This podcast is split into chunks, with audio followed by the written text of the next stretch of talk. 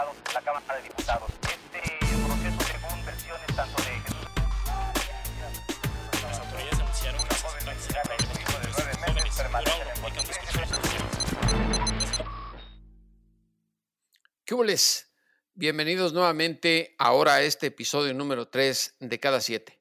Este podcast que trata de actualizarlos sobre lo que ocurre en México y en el mundo, sobre todo ahora que los políticos se quieren anteponer a los científicos, a los patólogos y a los médicos que son los que están al frente de esta lucha contra COVID-19.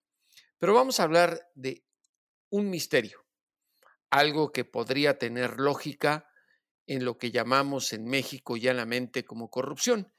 Eso a lo que Enrique Peña Nieto dijo estaba dentro de nuestra cultura, que demostró ser un inculto totalmente. En la Embajada de México en Estados Unidos desaparecieron los expedientes relacionados al sexenio de Felipe Calderón y específicamente sobre las actividades que realizó en Estados Unidos Genaro García Luna cuando era titular de la Secretaría de Seguridad Pública. Los archivos en la Embajada Mexicana se encuentran vacíos en este sentido. Funcionarios de la Secretaría de Relaciones Exteriores eh, me informaron de este episodio tan extraño y empecé a hacer averiguaciones para saber qué había ocurrido con todo esto. La Embajada Mexicana, por cuestiones eh, no solo de responder a las necesidades eh, del archivo histórico en México, sino también por falta de espacio, mantienen una actualización de los archivos de 2006 a la fecha, justamente cuando inició la presidencia de Felipe Calderón, que no se acuerda de nada extrañamente. A raíz de la celebración en la Corte Federal del Distrito Oeste en Brooklyn, Nueva York, del juicio contra Joaquín Archibaldo Guzmán Loera, el Chapo, uno de los líderes del cártel de Sinaloa, la Embajada mexicana eh, solicitó a los archivistas buscar documentos relacionados a Genaro García Luna. ¿Por qué?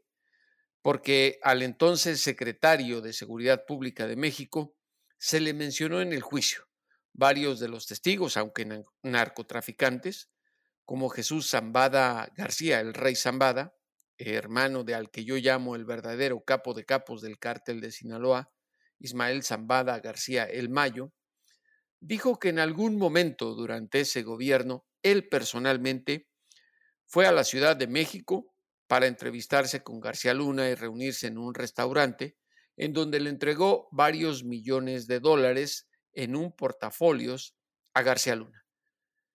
El rey Zambada dijo no recordar exactamente si eran tres o cinco millones de dólares. Pero no solo eso, también se habló de que el que fuera el superpolicía, como le decía el propio Calderón a García Luna, recibía también sobornos por parte del cártel de los hermanos Beltrán Leiva. Por ello buscaron los expedientes en la embajada y para sorpresa no encontraron ninguno. En el momento no fue tanta problemática la ausencia de estos expedientes.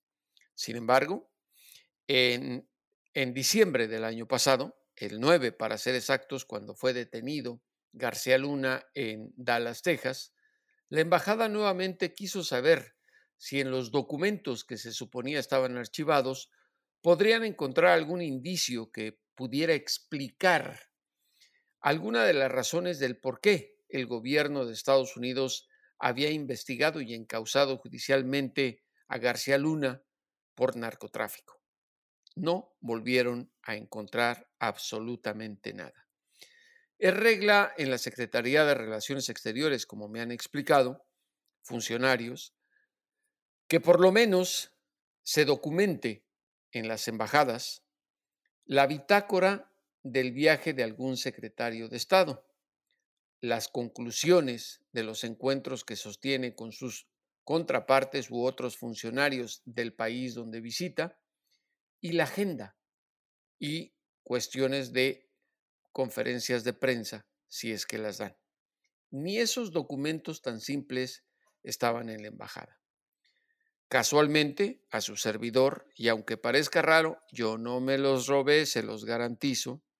Antes de eso, y antes de que empezara el juicio del Chapo, a mi oficina, que es la oficina de proceso en Washington, que se encuentra a dos cuadras de la Casa Blanca, me habían llegado documentos anónimos eh, justamente del gobierno mexicano. Y entre estos se encontraban algunos expedientes como los desaparecidos en el archivo de la Embajada Mexicana. Por ejemplo, eh, tengo uno de la visita que hizo a Washington García Luna del 9 al 13 de enero de 2012, en el cual además de dar detalles de la comitiva que lo acompañó, pues se hablaba de los encuentros que en ese momento iba a sostener el ahora encausado y acusado de narcotráfico en Estados Unidos. La primera sesión la sostuvo con David Petraeus, quien era el jefe o director de la CIA en el gobierno de Barack Obama. Pongo esto de ejemplo para darnos idea del nivel de información y de correlación que tenía García Luna con los Estados Unidos. Por ello es que es tan escandaloso el asunto. Ante la desaparición, lo lógico y que me parecía normal, periodísticamente hablando, fue buscar a los ex embajadores de México en Estados Unidos desde 2006 a la fecha. El primero fue Arturo Sarucán, que fue todo el sexenio de Calderón el representante de México ante la Casa Blanca. Le envié un correo electrónico, dijo que no iba a platicar conmigo. Así me respondió por la misma vía. Lo reemplazó Eduardo Medina Mora, sí, el exministro de la Corte Suprema de Justicia de la Nación, que está siendo investigado por la Fiscalía General de la República. Él fue procurador general de México en el sexenio, una parte, de Calderón y obviamente compañero de gabinete de García Luna. Le envié dos correos electrónicos, no me respondió. A Medina Mora lo reemplazó Miguel Bazáñez en la embajada. Él sí me contestó el teléfono y como es, era un profesor más que embajador, me dijo que él ni siquiera se fijó y se lo creí porque tenía lógica. A Bazáñez lo reemplazó Carlos Sada, a quien no busqué porque tiene una enfermedad muy grave y no quise molestarlo. Además, él sabía que estaba involucrado en otros asuntos cuando llegó a la representación diplomática en Washington. Por último, busqué a Jerónimo Gutiérrez, el último representante diplomático del gobierno de Enrique Peña Nieto en la Casa Blanca. Y él llanamente me dijo, nunca pensé buscar en el archivo esos documentos porque mi misión se enfocó a la renegociación del ahora llamado TEMEC, el acuerdo comercial con Estados Unidos y Canadá. Así es que ustedes hagan sus propias conclusiones de quién puede ser sospechoso de la desaparición de esos documentos. Estos ex embajadores, algunos hablaron abiertamente, otros prefirieron callar. Además, hay un dato importante. Dos meses antes de que terminara el sexenio de Felipe Calderón, Genaro García Luna envió a Washington a su secretario privado, al ingeniero Roberto Reina Delgado. Este fue autorizado para recibir dinero en efectivo y comprar una camioneta de lujo de la marca Ford modelo Escalade 2012, la que manejó desde Washington a la ciudad de Miami, Florida dos meses antes, estoy hablando de que dejara García Luna el puesto de secretario de Seguridad Pública.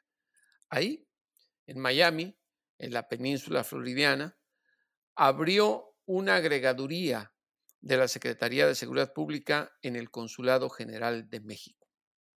Una vez que concluyó el sexenio, se cerró esa agregaduría. La pregunta que les hago para que cada quien ate cabos. ¿En dónde vivía Genaro García Luna después de que dejó el puesto de la Secretaría Federal en México? En Florida. Y luego fue arrestado en Dallas. Ahora, les voy a hacer una recomendación en vista de lo que estamos sufriendo y padeciendo todos por el COVID-19. Por favor, aunque se los diga Donald Trump, el presidente de los Estados Unidos, no vayan a consumir de hidroxicloroquina, esta sustancia química que se utiliza para combatir a la malaria. Se dio a conocer esta semana a través de científicos, de patólogos, epidemiólogos y también especialistas en el tema que escriben en el Medical Journal de Lancet, que la hidroxicloroquina aumenta las posibilidades de muerte en pacientes que han sido dados, que han, dado positivo, perdón, al COVID-19. ¿Por qué? Porque genera problemas cardíacos y esto conlleva una muerte súbita.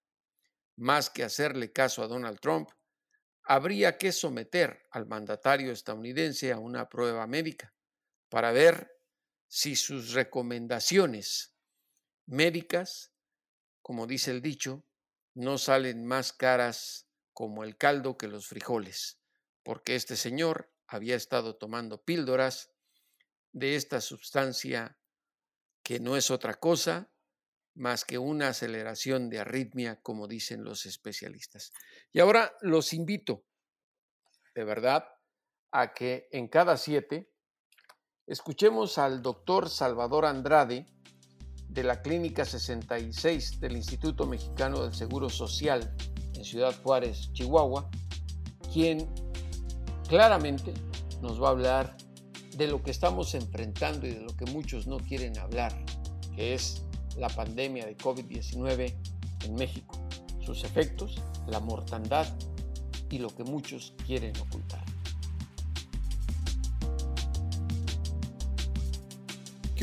Bienvenidos de nuevo a Cada Siete. En esta ocasión vamos a hablar sobre la incertidumbre que hay en el país y en el mundo por la reactivación de las actividades ante la pandemia de COVID-19. Pareciera que la política se sigue imponiendo sobre la seguridad y la salubridad de la ciudadanía, porque ante los retrocesos macroeconómicos, los políticos, los gobernantes, quieren restablecer a la macroeconomía por encima de los riesgos. Nadie tiene garantía de que la pandemia ha sido superada, ni que con la nueva modalidad, pese a la sana distancia, se podrá derrotar tan fácilmente a este virus letal. En esta ocasión contamos con la presencia del doctor Salvador Andrade, quien está en la Clínica 63 del Instituto Mexicano del Seguro Social en Ciudad Juárez, una de las entidades de la República que ha sido azotada fuertemente, sobre todo en el área de las manufacturas, eh, por este virus tan letal. Y es que ahí las maquiladoras son una especie de caldo de cultivo para el contagio del mal. Doctor, bienvenido a cada siete. Primero que nada, muchas gracias por la invitación y este agradezco eh, el espacio sobre todo. Pues quisiera empezar con el contexto de, la ciudad, ¿no? Ciudad Juárez, pues es una ciudad industrial, como bien lo dice Jesús, es una ciudad que está en la frontera con Estados Unidos y en ese sentido, pues eh, se ha manejado mucho, por mucho tiempo, el concepto de ciudades hermanas de Ciudad Juárez, El Paso, Texas y Las Cruces, Nuevo México. En ese sentido, pues cada uno de, de, las tres entidades pues tiene características diferentes y que actualmente por las condiciones de la pandemia pues están siendo afectadas, ¿no? De forma importante tanto económicamente como en el aspecto de la salud. Y doctor, eh, en términos concretos, ¿nos podría actualizar sobre la situación en Juárez, usted como integrante de una clínica del Seguro Social, respecto a los estragos que ha causado en la población COVID-19? Claro. Mm, comentando eh, con algunos de, las gentes, ¿no? Eh, realmente es bien difícil llegar o establecerse a, esta nueva realidad. yo pienso que nosotros, los adultos, adultos jóvenes, adultos mayores, somos quienes más pudiéramos estar eh, reacios a cambiar nuestros hábitos, ¿no? En ese sentido, eh, definitivamente no hacemos caso en general la sociedad eh, de las indicaciones de la sana distancia y lo vemos todos los días, a todas horas, y sobre todo en una situación tan delicada como el pico de, eh, estadísticamente hablando, de el contagio rápido.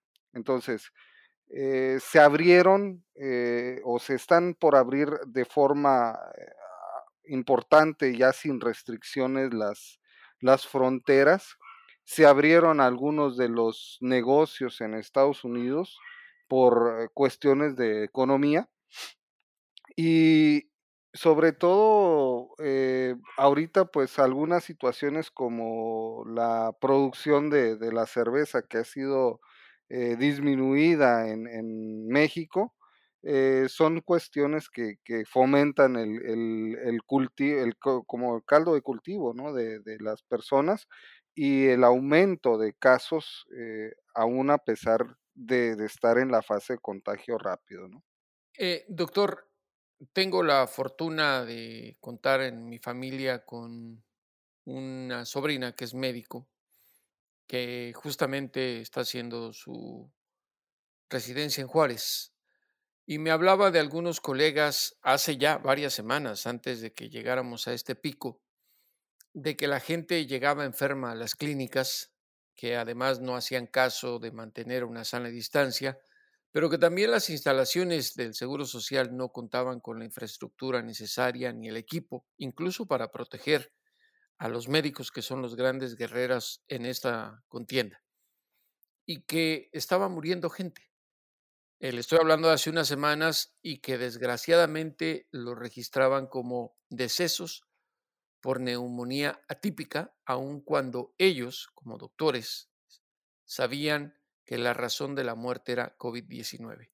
¿Cuál es la realidad en estos momentos? Claro, aquí pudiéramos pensar en, en, en varias situaciones, ¿no? Definitivamente el sistema de salud mexicano es un sistema de salud que no es Estados Unidos, que no es Italia, que no es España, mucho menos este, Corea del Sur, ¿no? Que son eh, las situaciones donde no ha sido tan azotado tampoco es Estados Unidos, donde sí realmente ha sido azotado, pero en ese sentido las pruebas que han hecho en Estados Unidos les permiten manejar números de forma más eh, real, pudiéramos decirlo, ¿no?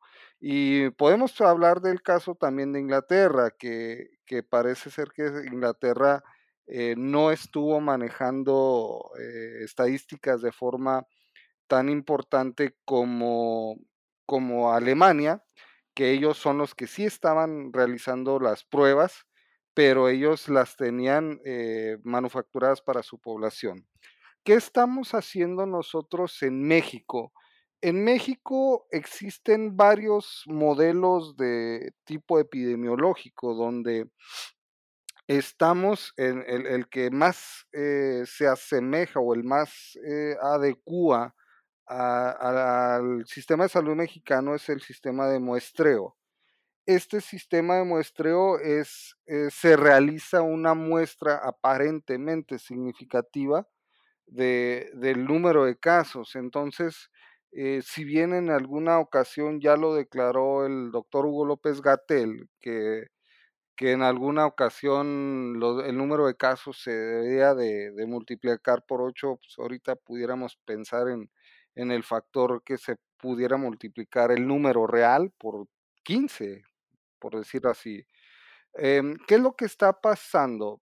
Este, el sistema de salud realmente eh, sí, algunos de los insumos que, que han llegado, han llegado de, de forma tarde. Eh, sin embargo, pues lo, eh, por lo menos en, en, nuestra, en nuestra frontera, nuestra, en nuestro caso, la iniciativa privada ha visto mucho que ver. Entonces la iniciativa privada nos ha dotado de donaciones importantes e impresionantes eh, de insumos. No tenemos palabras para agradecer a la iniciativa privada y en ese sentido también no tenemos tampoco palabras de agradecimiento para cuando llegan los insumos de pues hacer nuestro trabajo, ¿no?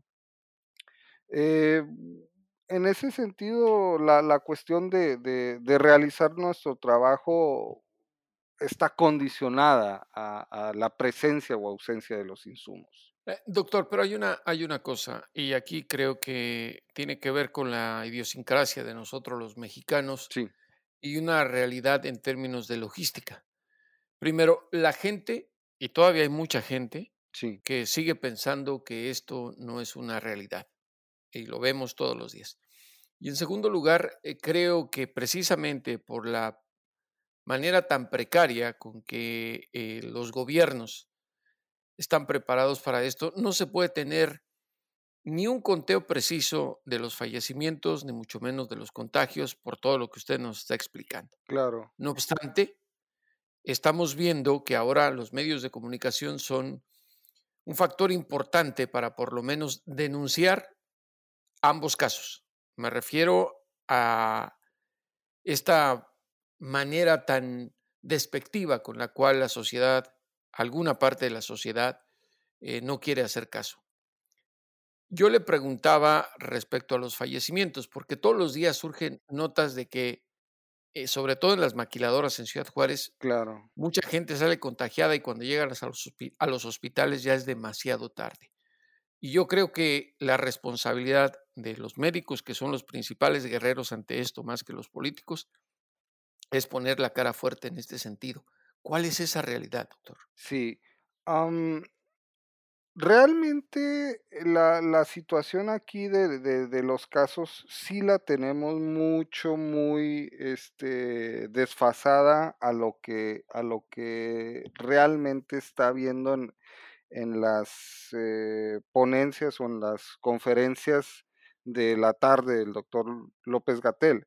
No que no hagamos este, el número o, o, hagamos, eh, vaya, tratemos de ocultar la información, es que la verdad en algunas situaciones por el manejo de la muestra, la muestra se puede desnaturalizar fácilmente y la situación este, puede ser negativa, ¿no? De ahí que eh, salga la cuestión de, falsos negativos tan altos, ¿no? Que estamos hablando del 30%. En relación al número de muertes, y vamos a hablar desde el 18 de marzo aproximadamente, que fue el primer caso de muerte en la ciudad, eh, pudiéramos pensar que existen alrededor de fácil 500 a 600 muertes del 18 de marzo a la fecha. Eh, ¿Qué ha pasado? Eh, hemos estado cambiando la logística de forma eh, continua hasta, hasta llegar al punto de hoy donde ya los, las cuestiones que hacemos dentro del hospital ya prácticamente están automatizadas sin embargo, este, batallamos un poquito para hacer esa situación. Entonces, partiendo del número de 600 muertes del 18 de marzo a la fecha aproximadamente, eh, sí hemos visto cuestiones de, de, la tasa de letalidad tan alta, ¿no? Que está manejándose de forma impresionante. Y lo comentamos en el panel de expertos de la ciudad, de una manera pues entre burla y burla, pero la verdad se asoma.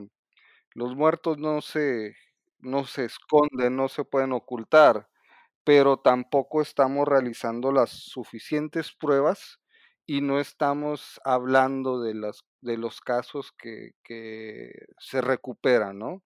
Hay una, ese perdón, sí. el, hay una situación que le quiero preguntar. Eh, sí. porque además de que nos está dando cifras importantes, y usted decía que la multiplicación de lo que había dicho López Gatel ahora habría que hacerlo al doble, un poco más, al 15%, Eh, por, eh, No, por, al, eh, ah, por eh, por 15, 15, al, al Sí, 1500. sí, por 15, quise decir. Eh, lo que le quiero preguntar, en el caso específico de un lugar como la frontera de Juárez, eh, tenemos más de 3.000 kilómetros de frontera, ¿qué tanto influye para el contagio y los resultados el hecho de que siga llegando gente de otros lugares del país, del sur, del centro, y que además se tenga esta desventaja geográfica, ¿no? Que entran y salen personas de Estados Unidos, más allá de que eh, el gobierno estadounidense, las cifras que tiene, que son alarmantes, pero en términos proporcionales son bajos, por una población de más de 330 millones de personas, eh, sí de alguna manera se piensa que esto puede tener un impacto en los contagios, sobre todo en la franja norte de, México. ¿Qué tan, tan real es esto? Bueno, em, hablando de, la realidad y esto este, a, colación nos llegó de forma incidental, este, yo en mi práctica privada me tocó ver a, una doctora en, este, para unos exámenes de rutina. Y ella es de origen cubano, entonces realmente los médicos mexicanos, eh, hablando de en general, eh, por lo menos están en alguna institución, eh, ya sea pública, privada, pero difícilmente están brindando atención médica para las personas que están siendo deportadas, que son pues, en, en- algunas situaciones. En ese sentido, los, los médicos cubanos son quien, quien realiza la, la, la revisión del paciente. En caso de tener síntomas, lo aíslan. Y este, en caso de no tener síntomas, pues lo tienen en, en, eh, junto con los demás, ¿no? Eh, estos, estos datos eh, se los comparto así de forma muy vaga, muy extraoficial. Es algo que, que, me vino de boca en boca con, con, la, con la doctora esta de origen cubano. Este, mm, los dejan aquí para, para aclarar su estatus migratorio y posteriormente los, los mandan, ¿no? Sí existen eh, algunas eh, asociaciones de médicos, está el doctor Pablo Baraca Angulo, que es eh, coordinador de uno de los programas de la Escuela de Medicina en la, localidad, que son, e- es encargado de, generar y juntar insumos para atender este tipo de personas, ¿no? Y, y lo decimos este, a través de, de las eh, Secretaría de Migración y, de la iniciativa privada por el doctor Angulo, este, para la atención del- de la persona migrante, ¿no? Eh, y, más que eso, eh, y qué bueno que nos lo aclara, la verdad, yo me refería a la migración nacional. Cuando digo a los que llegan del centro y del sur del país, me refiero a los mismos mexicanos, es frontera, y a los que cruzan todos los días a Estados Unidos y regresan. A esa migración me refería yo, digamos, a la normal, más allá de los migrantes de otros países que llegan a las zonas limítrofes de- de- de- del país como Juárez. Me refiero a la misma migración interna, porque todos los días llegan camiones, llega gente con, con comercio, llega gente a hacer negocios, y lo mismo, juarenses entran y salen para ir a El Paso. Sí, bueno, esta es, es la, la, el, el, el modo de vida del juarense normal, ¿no? Eh, por algunas situaciones, por estatus, por oportunidades, por oportunidades fallidas, ¿no? El mismo juarense eh, vive o nace en el paso para tener algún acceso a ciertas cuestiones de Estados Unidos, ¿no? Y, y por qué no, también este, el, el mismo juarense cada vez se ve más diluido por la misma población migrante que viene en cuestión de buscar una oportunidad de ya sea brincar a Estados Unidos o quedarse a trabajar en, en la industria maquiladora, puesto que muchas veces, y, y lo digo yo, este, a mí me tocó hacer la especialidad en Veracruz Y de Veracruz, pues tenemos muchos, muchos personas, Veracruz, Oaxaca, Chiapas, este, etcétera, eh, que, que sí están trabajando aquí en la maquiladora, ¿no? ¿Pero eso ha afectado Eh, la, la cuestión de salud, los contagios? bueno, a- actualmente ya no hemos visto tanto movimiento de migración. La, la cuestión que vemos es que sí hay mucha gente de, de trabajadores de maquiladoras, eh, sobre todo en la fase uno y la fase 2, cuando recién empezó esta situación, eh, apellidos este, poco comunes eh, de la región, eh, gente que viene de Oaxaca, de Chiapas, de Quintana Roo, et- etcétera, a buscar una oportunidad. No sabría decirle que si por la misma cuestión de la cuarentena haya disminuido esta situación. Ha disminuido hasta cierto punto, sí, pero por ejemplo la violencia, el narcotráfico, pues esa sí no, no ha disminuido. ¿no? ¿Se ha registrado algún caso, por ejemplo, de contagio o hasta de deceso de alguna persona que acostumbraba ir y venir de Juárez al Paso? Que usted Mm, sepa. bueno, nos llegó un caso muy especial hace la semana pasada, un, un ingeniero originario, él de China, sin hablar completamente ni siquiera inglés. Este, él estaba con su eh, con su intérprete de, este, que le estaba traduciendo al inglés, pero esta persona fue, este, dada de alta voluntaria y se la llevaron a, un hospital privado, ¿no? Hemos visto muchos ingenieros, trabajadores de maquiladoras, gerentes, este, incluso en, algunas de las áreas, ¿no? Eh, desgraciadamente yo la, la, función mía como tal no es eh, platicar con el paciente, verlo. Eh, la función que nosotros estamos haciendo ahorita es eh, de alguna forma darle certidumbre al hospital este, estamos realizando las tomografías computadas de, de los pacientes y en ese sentido, pues todos tienen lesiones, ni- ese- si- sin excepción, todos los pacientes tienen lesiones. ¿qué, qué hemos visto también? Eh, y eso es algo también muy importante. Eh, muchos trabajadores de la salud, algunos, y, lo digo yo que, hoy, hoy lunes eh, 18 de mayo, fue un día bueno porque vimos muchos trabajadores regresar a trabajar y con sus estudios de tomografía de control completamente limpios, sin evidencia de lesiones, sin evidencia de secuelas y en ese sentido, pues sin eh, eh, tanto riesgo para contagiar a sus compañeros colegas, ¿no? Usted como autoridad en el sector salud y consciente también de lo que vivimos en México, eh, hay una premisa importante que usan los gobernantes, por no ponerles nombre y apellido. La urgencia de restablecer la actividad económica y laboral por la crisis económica. Y a un país como México, con una pandemia como esta y la sacudida en materia de salud pública, todavía le, iría, le iría peor con una crisis económica como la que se avecina. Sin embargo, las vidas de las personas no tienen precio. Usted como autoridad sanitaria, ¿recomendaría en estos momentos la reapertura, aunque sea gradual, de la economía? Puede haber algunas regiones en las cuales sí se pudiera hacer.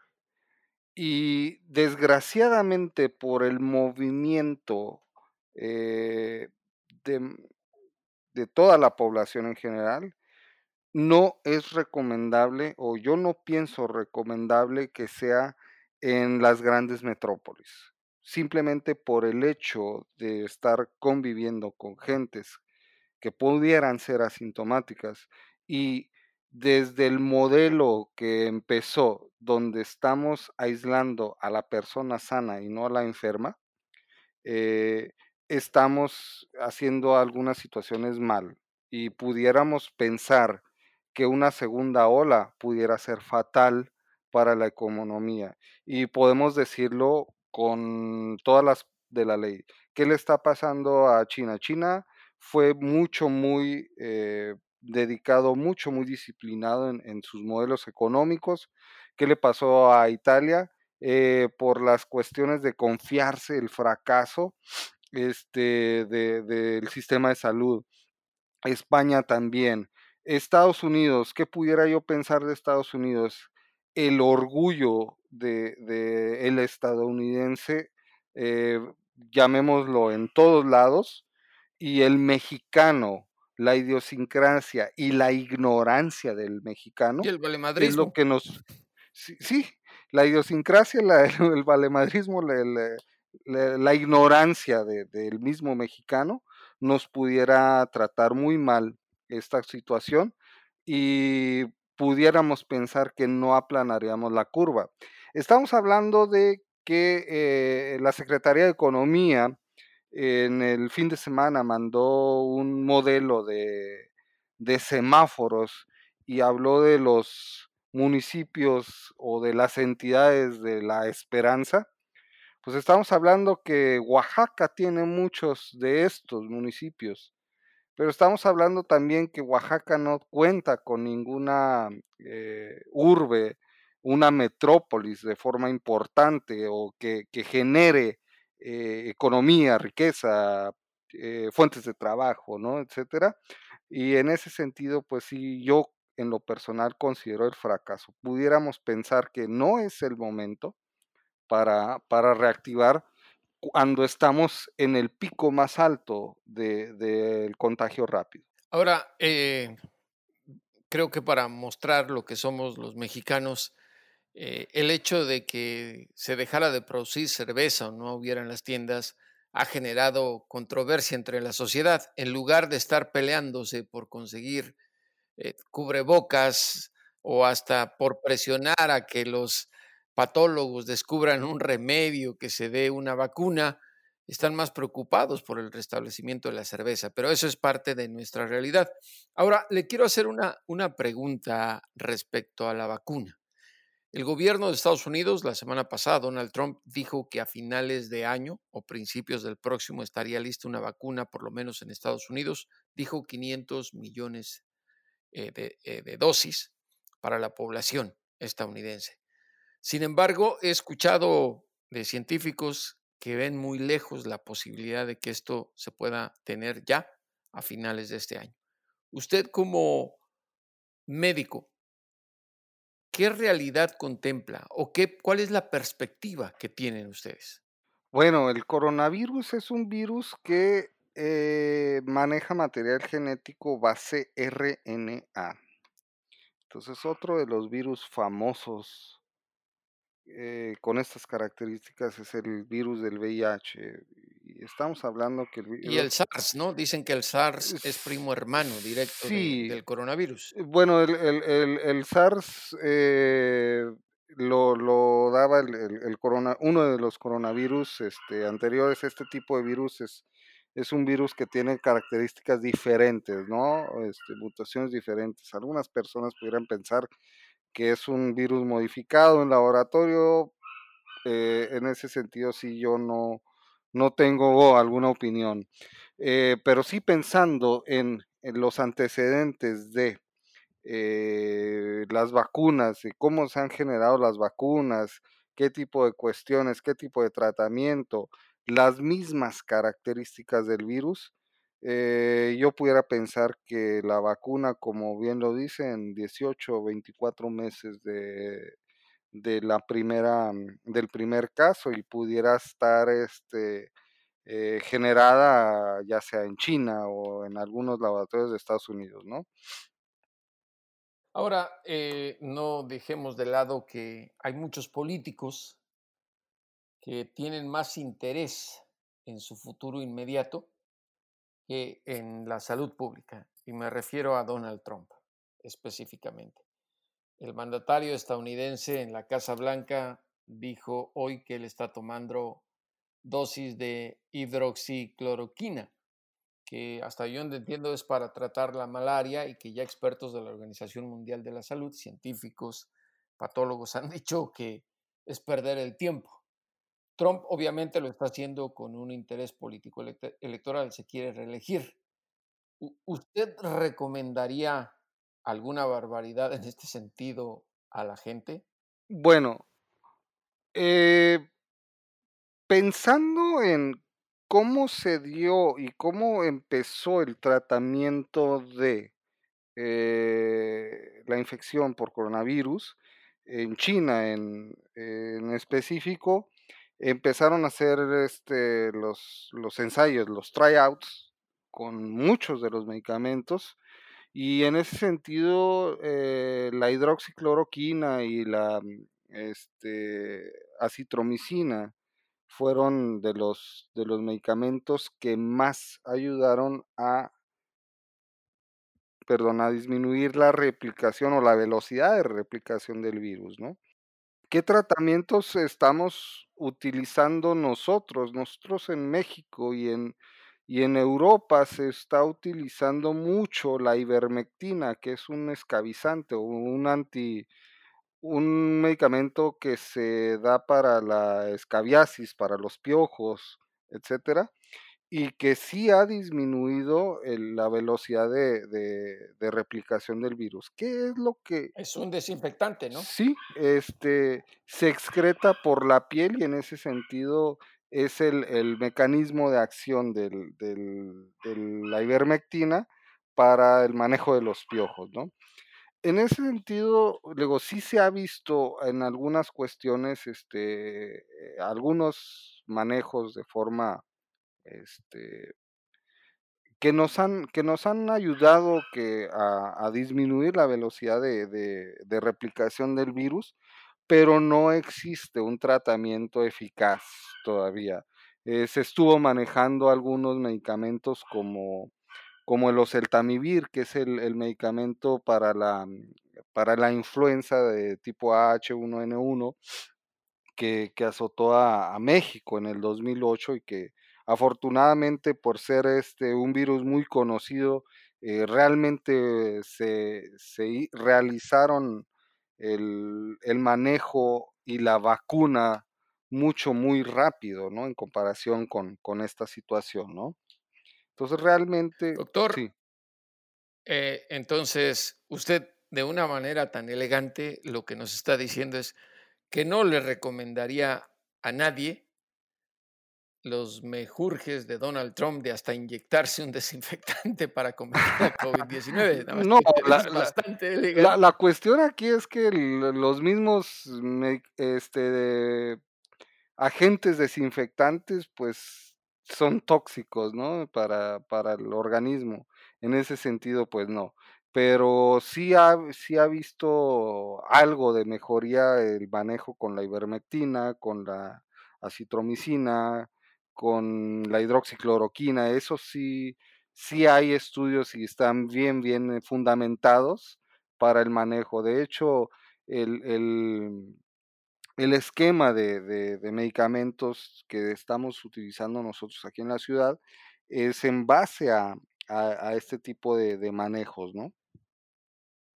Doctor, muchas gracias por esta conversación y a nombre de la sociedad mexicana a usted y a todos los médicos y enfermeras les agradecemos y le aplaudimos de pie por esta labor que están haciendo ante esta pandemia. Muchas gracias por participar en cada siete. Muchas gracias. Aquí lo único que, que nos queda decir es que eh, parte de la cuestión que nosotros estamos haciendo de, de, nuestra labor muy, muy particular, nosotros como departamento de rayos X, es hacer las tomografías a todos los pacientes que se internan, ¿no? Este, darles la, la certidumbre a, a, los médicos y a, en menor medida a los pacientes para, para ver si realmente existen las lesiones o no. Eh, en ese sentido, la, hemos estado trabajando de forma muy ardua. Eh, todavía eh, no, no hemos caído afortunadamente, y pues no nos queda más que hacer un atento llamado a la población a que atiendan las indicaciones del gobierno federal, por lo menos en relación a, a la sana distancia y, al, y a las aglutinaciones eh, de la población. Eh, no nos queda más que agradecer a las personas de la iniciativa privada que nos han estado apoyando a lo largo de, esta lucha. Tampoco eh, quiero dejar de largo la, las personas de, los trabajos realmente prioritarios, eh, porque pues ya vimos también el, el, anuncio de, de, la industria automotriz, de la construcción eh, al día de hoy. Y pues no nos queda más que agradecer a, a la población que realmente está atendiendo las indicaciones y sobre todo pues a, a los compañeros del de, sector salud que están en la lucha.